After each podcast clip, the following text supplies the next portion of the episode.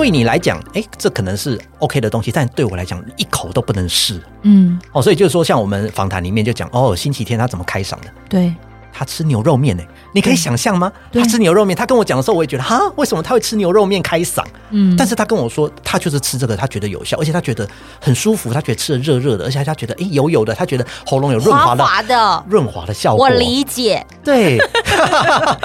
对，但是你能说他错吗？因为这对他来讲，这就是舒服的方式。对，但是他哎这样做，有可能对有一些人。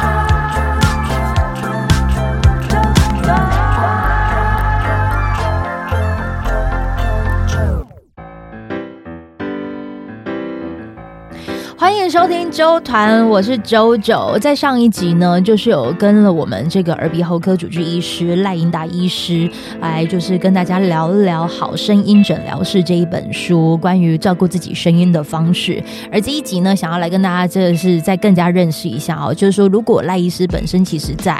耳鼻喉科的这一个的领域当中很长的时间，到底哪一些的情况是最常被拖延就医的？然后在一年当中，哪个时期就医人数是最频繁的？甚至是如果你可能曾经确诊，但你觉得声音好像回不到确诊前的那样子的状况，赖医师他刚才就是呃，在上一集有提到说有机会恢复，你猛点头啊，医师，嗯，是真的啊，可以。是可以的，可以。你赶快来帮大家就是解惑一下，先跟大家就是 say 声 hi 吧。Hello，大家好，我是拉英达医师。Hello，舅舅好，大家好。如果本身使用声音，然后接下来呢，就是我们要来认识一下哦，就是啊，开嗓、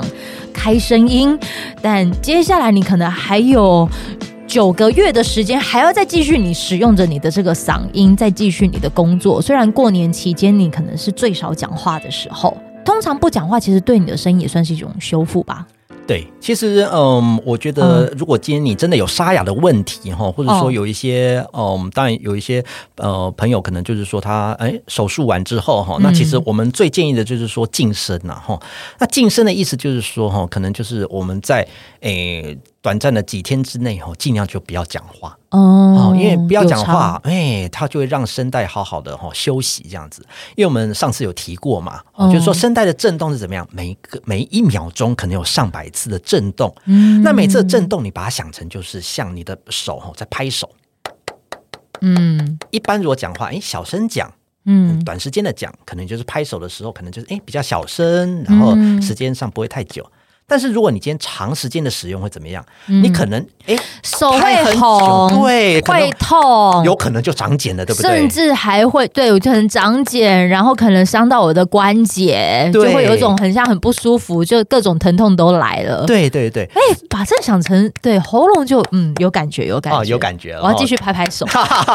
感觉自己被掌声。好，请继续，请继续。好，所以就是说哈，其实静声哈，也就是说哈，就是呃呃稍微休息一下。好，这个其实是蛮重要的一个哦观念，这样子哈。嗯，那至于就是说呢，在我们自己的门诊里面，到底沙哑在什么时间点比较会？哦，有多人比较多人会来就诊哦。其实我们上次有讲过嘛，因为从去年的不管是选举开始啦，一直到年底啦，大家跨年啦，开始有尾牙啦，一直到最近呢，可能大家开始有春酒了哈。其实这一段时间一直都是沙哑哈发生的高峰期了哈。那其实呢，沙哑不是说哎声音发不出来而已，有时候其实哈就是有一些怪怪的一些状况哈，喉咙一些怪怪的状况，可能跟这个声带状况都会有关系啊哈。对，我一个病人是这样子哈，他哈他其实是在。呃，市场里面哈，他是卖鱼哈，一个一个翻蛮非常呃朴实的一个阿伯了哈。然后他哈，他因为嗯，你知道卖卖东西，他们觉得哎，这个声音沙哑或者声音发不出来，他们已经觉得这稀松平常了，因为因为他们就觉得哎，这个就是反正就是都是这样子，他觉得没什么问题。但是呢，他来找我就诊的时候哈，哎，那一次状况就比较奇怪。嗯，他说：“哎、欸，奇怪，这最近这一个月哈，除了声音沙哑之后啊外哈，而且他觉得哎、欸，开始这吞咽哦，他觉得哎、欸，怎么就是单边的喉咙哈，就右边卡住的感觉，对，一直觉得好像吞不下去，怪，然后觉得哎、欸，好像真的好像有时候还会呛到那种感觉哈。嗯、结果我帮他一检查，才发现哦，因为他平常有抽烟的习惯，才发现、嗯、哦，原来长东西，嗯，还有那个喉癌。”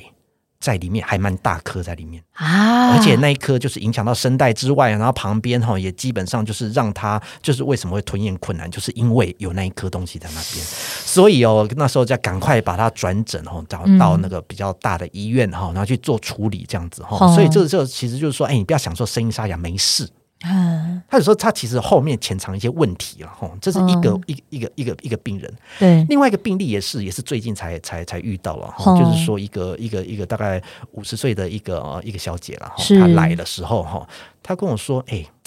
平常哦，好像使用声音的状况好像还好，她不是那种大量讲话的，嗯、但是她觉得奇怪，怎么这一个多月也是，哎、欸，讲话越来越吃力，嗯，而且气音越来越多。气音越来越多，比如说本来讲话我们都是这样中气十足，但是他突然来的时候说：“医生，我跟你说，我怎么讲话好像好像就一直讲，然后好像就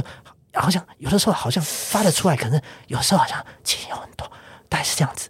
嗯嗯，听起来哎，我只有在这样，我只有在这样的情况的时候，好像真的就是在感冒的时候。对，但他也不是有感冒症状，就帮他用内视镜检查，发现哎呦。这是另外一个状况，就是他的声带有一边麻痹，声带麻痹，他就是一边不能动。哈，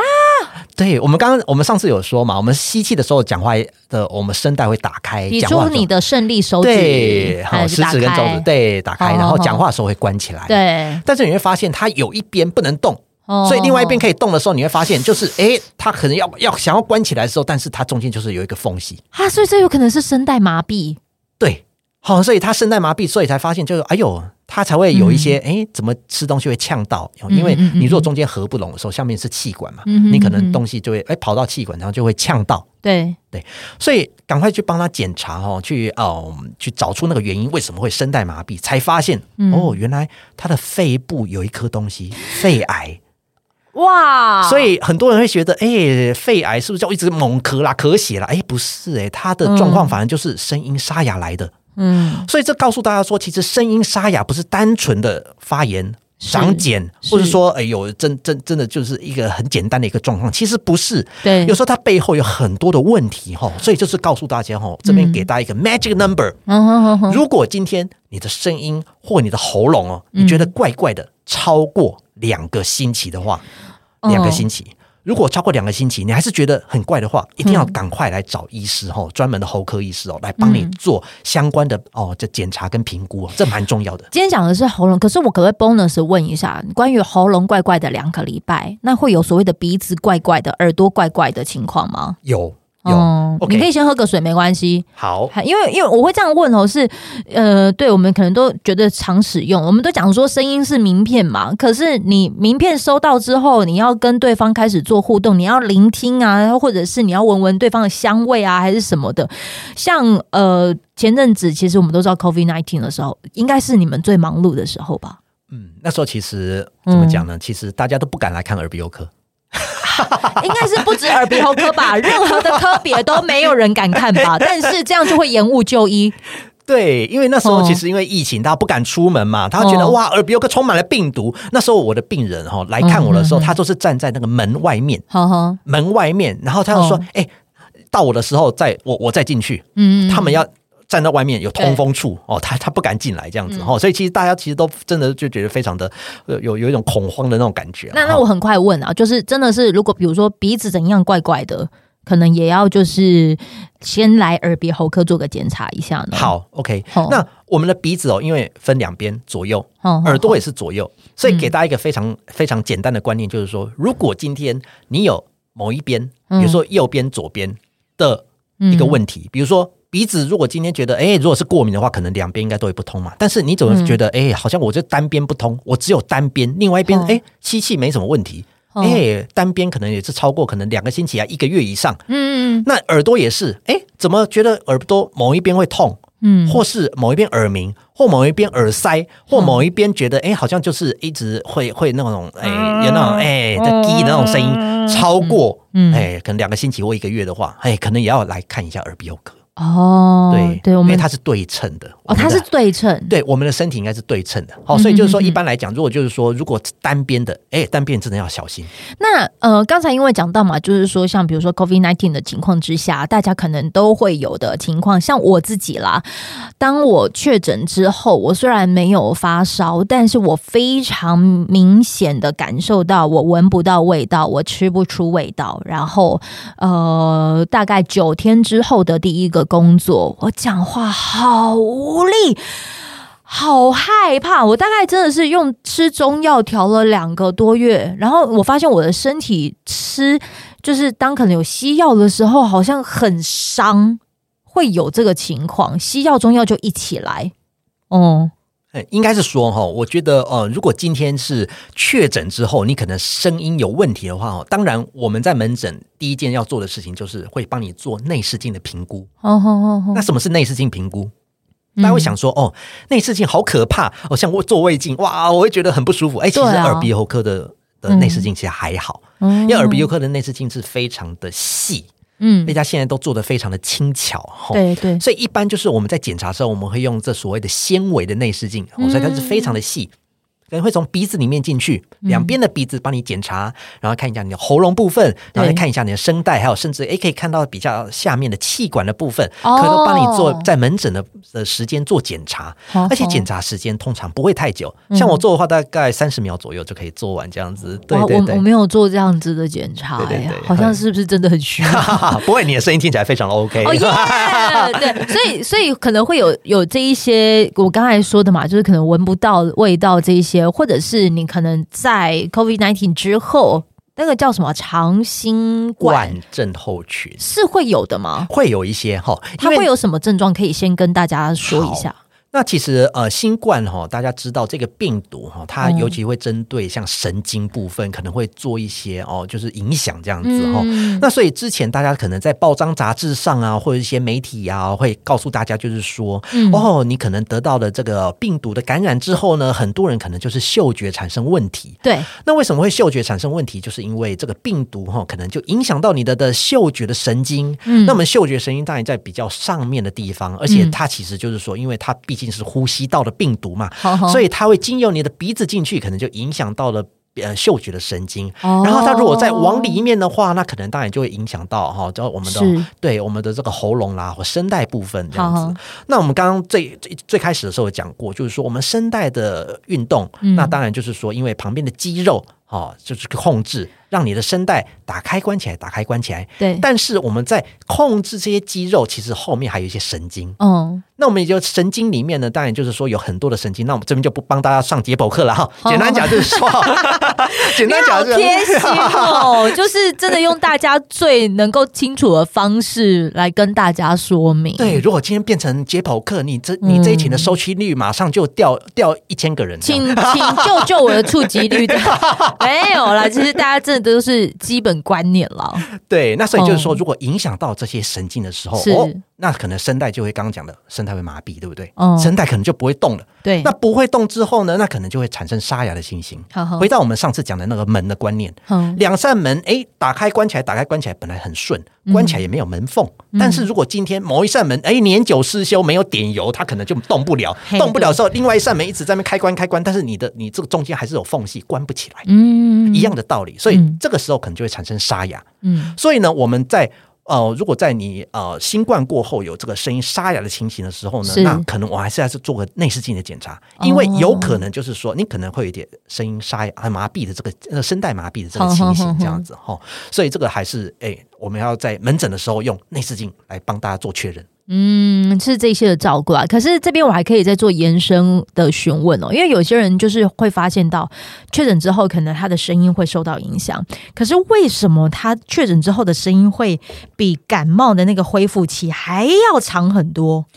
好，那我们刚刚讲到，就是病毒它可能会影响到神经。那这神经它如果哎遭受到一些，比如说呃损伤啦，或是说它有些发炎啊等等的这些状态，其实它有时候它的恢复时间本来就会比较久一点哈。嗯，通常通常大概都多久？哎，这个就因人而异，因人而异。对对对。那其实我之前就是也最近也遇到一个嗯，就是一个女高音啦哈，她也是来找我，嗯、因为她也是刚好新冠去年大概十一月、十二月左右，就她最近开始要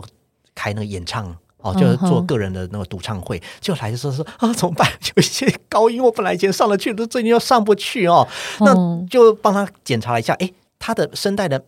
的部分哦，真的动的有一边动的不是很好，没有到麻痹，对，就是动的不太好。所以在某一些高音，尤其那个女高音，你知道，他们对于声音非常非常的敏感哦。嗯、所以稍微这样声带这样一点点可能动的不好的时候，其实他弄的。那个哦，中间它会就有一些空隙出来，空隙出来，他就会觉得，哎，他就有一些音上不去的时候，他其实就会非常的焦虑了哈。哦、那当然就是说，因为他还有一些同时还有一些其他问题，我们刚刚讲的嘛。哦，他因为他大量的喝咖啡，然后他喜欢，嗯，就是说就喝茶这些东西，所以他的这个咖啡因的摄取量比较多，然后平常睡眠状况又不好，所以他的胃酸逆流蛮厉害的。哦、oh, 嗯，所以胃酸逆流其实也会影响到声音的表现啦。哦、嗯，所以当然就是说，对于这样的一个状况的话，我们当然还是会开立一些药物啦，去处理这样的一个问题。之外呢，其实另外一个就是说，哈，在为什么在书里面一直告诉大家有一些哎自我保健啦，或者说平常可以训练的一个部分。嗯，因为在书中里面哈，因为我们有一些没有办法，因为现在只能用声音，我们没有办法用文字或是图片去形容。因为有一些在门诊的时候，其实因为我们你知道，大家门诊的时候，其实每一个人其实。其实真的时间是有限的，嗯、真的有限了，因为需求太大，然后我们每个都想照顾，但可能真的就因为时间关系，对。可是至少。被你看到的那个有限时间，你都是倾尽全力的去照顾好，对对对，或者是帮他帮他找出病因来。对，这个这个非常重要。所以就是说，为什么呃有一些人就是说他呃可能就是有一些问题哈，我就尽量把它整理起来，嗯、就是在这几年的一个职业的一个生涯里面哈，嗯、把一些常见的问题哦把它收集起来，然后把里面一些我可能会觉得比较常需要用到的一些、嗯、哦，比如说语言治疗啊，简单的一些自我保健的观念哈，把它融合起来，再写在书里面哈。所以为什么告诉大家，就是说这里面其实有一些哦自我保健的体操，这个蛮重要的。这其实大家真的可以每每天可以做，而且不会花你很多时间。因为我可以跟大家朋友，嗯，就是跟大家来就是说一下，其实赖医师的这一本书，你不要把它想成好像就真的是所谓的科普，各种的专有名词都在上头，不是？它其实还就是透过跟人的互动，像比如说他可能会有遇到很多的一些，比如说本身是老师，本身是 YouTuber 或者是主播，甚或是一些专业的口译啊、女高音啊等等，跟他们之间的互动，问问他们这些工作者，他们本身如何使用声音，你等于很像是去访问人家。哦，对对对，其实写在写作这本书的时候，因为我自己会觉得，就是说，嗯、作为一个读者，嗯，我如果说接触到这样一个。一个领域的时候，我希望知道什么东西，嗯，我希望怎么样用最口语、最浅显易懂的方式跟大家做一个连接哈。我觉得这个是非常重要的事情，嗯、因为我我觉得就是说，有时候在医学领域哦，我们在讲一些东西的时候哈，你知道那时候写书的时候，总编辑跟我讲一句话，第一句第一次看到我的时候跟我讲一句话，赖医师，嗯，你麻烦你讲人话，然后我就说啊什么？我明明就要讲人话，没有，你们医生都在讲外星话。你们真的就是对各种的术语，我真的很努力的想要听懂，就是我拆开字都听得懂，合并起来。不理解，对，所以所以我觉得就是说，当然医学这个当然有它专业存在，但是就是说，如何我要把它跟大家的生活哦做一个很强的连接，嗯、我觉得这是花这一本书我花非常非常多心力哦在里面的地方。也就是说，就是我们的是、嗯、我们里面比如说讲一些哦声音的一些例子，好、嗯哦，那我就会尽可能去找，哎，比如说哎，我老师处理过的例子，我们刚刚讲的 Adele，对，哦，他的声音，他的声带长茧。那可能有一些其他的一些名人，他们可能有一些声带的什么问题，我尽可能去把我做了非常非常多的功课哈，去把它做一个串联，然后用最浅显易懂的方式告诉大家哦，我要怎么治疗，我要怎么去注意。嗯，然后最后就是说，刚刚 JoJo 有提到，就是我花最多时间是在那个 interview 那个部分，就是说，其实看得出来，因为，嗯、呃，我我我举例来讲好了，像比如说赖医师，他就有访问了那个知名 YouTuber 跟配音员星期天，我我其实第一个看的，我就会直接是看他了，因为可能跟我的工作相关。然后他就在这里头呢，其实就是会讲到说他是怎么样子使用他的声音，以及如何保养他的声音。那他在这讲的过程当中。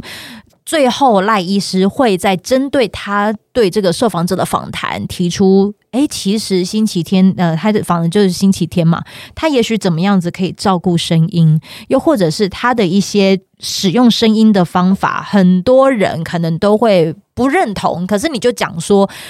这个是他最舒服的方式。像我，其实我也是会吃辣。我有时候也会吃一些，就是就还就喜欢，我就是就是开心嘛。但是你如果能够就是再更有人味一些些，你可以告诉我说，好，我吃的量第一少一点点，第二我真的就是有吃到这些，我后续怎么样子修复，你是可以告诉我的。是对，这就是我觉得这本书，我觉得看完之后有有意思的地方。对，因为我觉得站在一个读者的立场，就是我会希望看到什么东西，嗯、我自己会希望看到怎么样的一个呈现方式。嗯、我觉得这个蛮重要的，因为就是说我希望就是说这一本书不但就是说给大家一个正确的观念之外，而且寓教于乐嘛。对对对，就是说你可以在这个声音的领域里面，你告诉大家哦，其实它是真的非常有趣的领域，嗯、每一个人。对我来说，医学来看这个角度，哎、嗯，可能是这样子。但是事实上，在使用的人，比如说像你们在使用，或者说像有一些专门的人，哎，歌手啦，或者主持人啊、主播，他们每一个人都有使用的方式。哦，那所以就是说，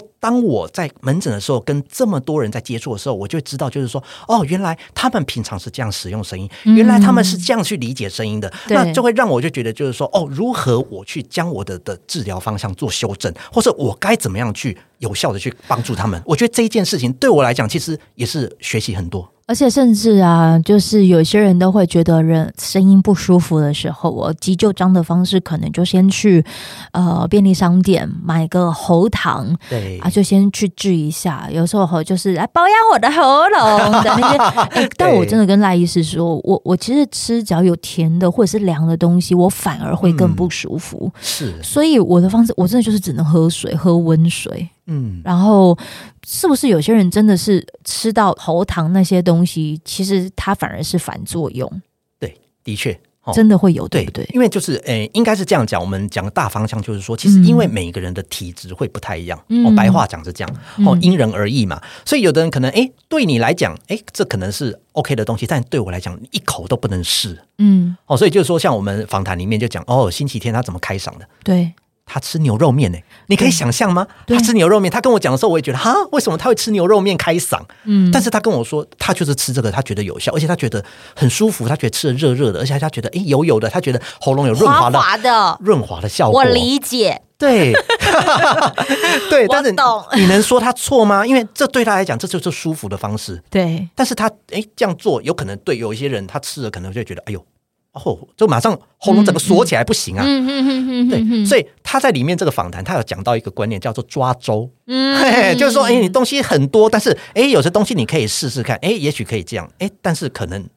不行，对对，因人而异。所以对我来说，就是其实很多时候我们在教科书上面，我们学习到的观念就是说啊，这些东西就不能碰。但是事实上，你回到我们的现实世界，哎，其实这个东西，哎，怎么讲？我觉得应该只是说，这像一个花园，百花齐放。所以你要去知道，大家就是说，哦，你要去欣赏，哎，这样子有这样子的美，哎，这样子也有这样子的好。所以就是说，为什么我我会。我会跟大家讲说啊，在写作这本书的时候，其实我自己也学到很多。因为事实上就是说，脱离了这个医学的这个专业，跟一个比较比较冷冰冰的这种感觉，这种回最终回到是跟人嘛，跟人的一个接触跟。跟人的交流以后，才发现哦，原来是这样子的。所以这其实对我来说，就是我觉得这一路上这样这个旅程哦，从国外然后一直到回来台湾，然后跟这么多人做这样的一个交流跟联系，我觉得对我来说，我也是收获非常多的。赖医师，你因为你你其实本来就一开始就对于耳鼻喉科很着迷吗？呃，应该是这样说，就是我们在选科的时候，因为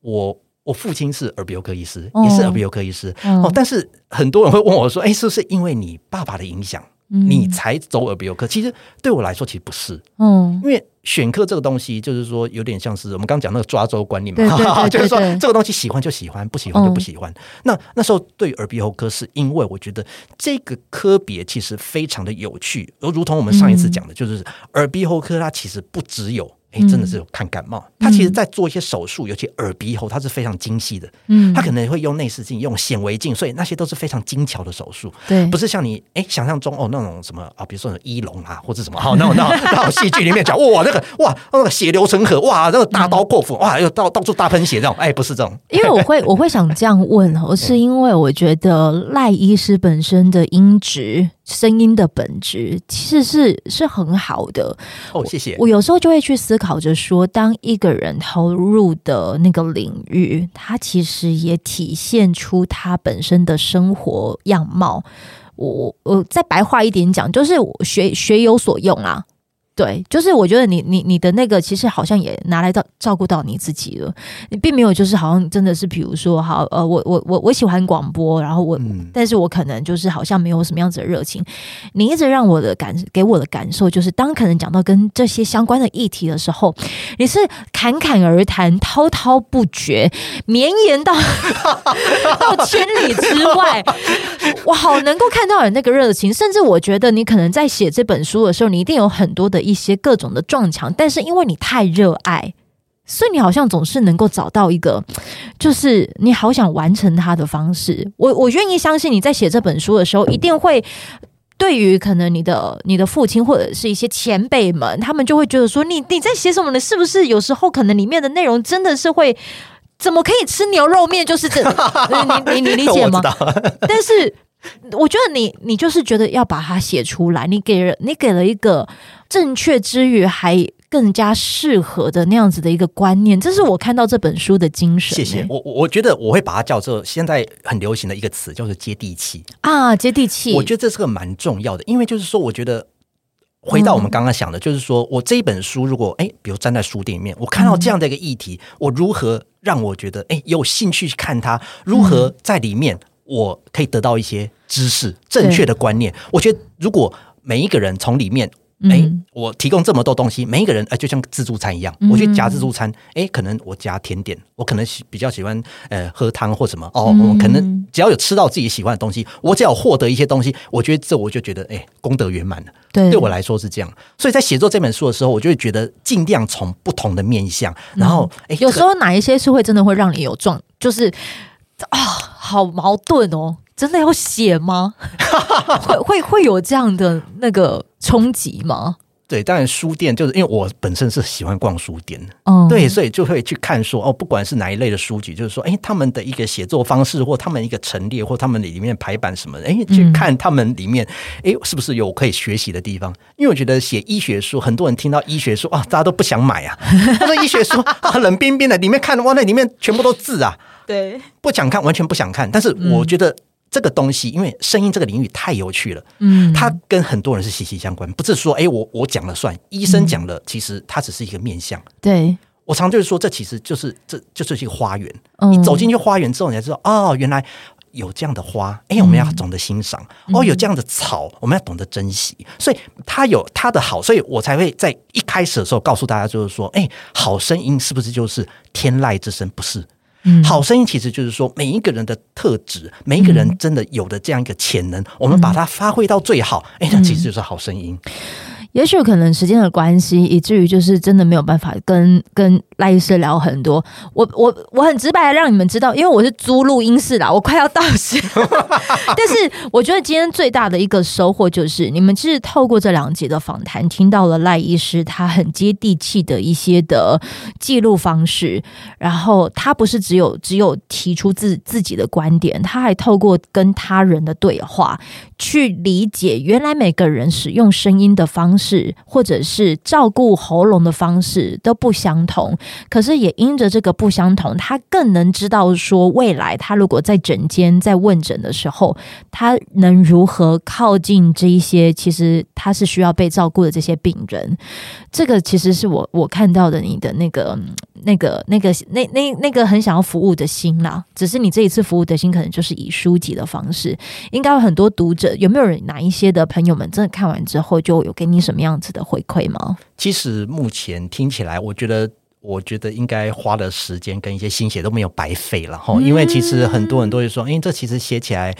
诶，好像蛮浅显的，而且我读起来诶蛮好懂的，而且里面我尽量就是用各式各样的插图，嗯、因为这个也是跟出版社讨论，然后那时候跟总编辑讨论非常的久，就是我们如何去呈现这个东西，嗯、然后又让大家觉得，诶，这个东西，因为医学其实有的时候有一些东西真的是哦比较艰深，嗯、那如何用比较卡通化的或者比较简单的一些图表来告诉大家，诶、嗯，一个一些比较基本的观念，我觉得只要大家在阅读这本书的时候有得到一点点的收获，哦，我就觉得我就功德圆满了，真的，真的，真的。真的，今天非常开心，就是我们的赖医师呢，终于来到九团了，耶！来跟大家聊聊这一本书《好声音诊疗室》。然后，如果你也想要就是在认识这一本书，单集资讯栏连接有关于这一本书的连接。那或者是如果要寻找到赖医师，也是有机会的吗？哦，有啊，有啊。如果大家要找我的话，其实我呃我的书里面有放那个 Facebook 跟 IG，嗯，对，都可以找到我这样子。这本书真的很火，甚至它还可以有一些的 QR code 连接，就。直接让你去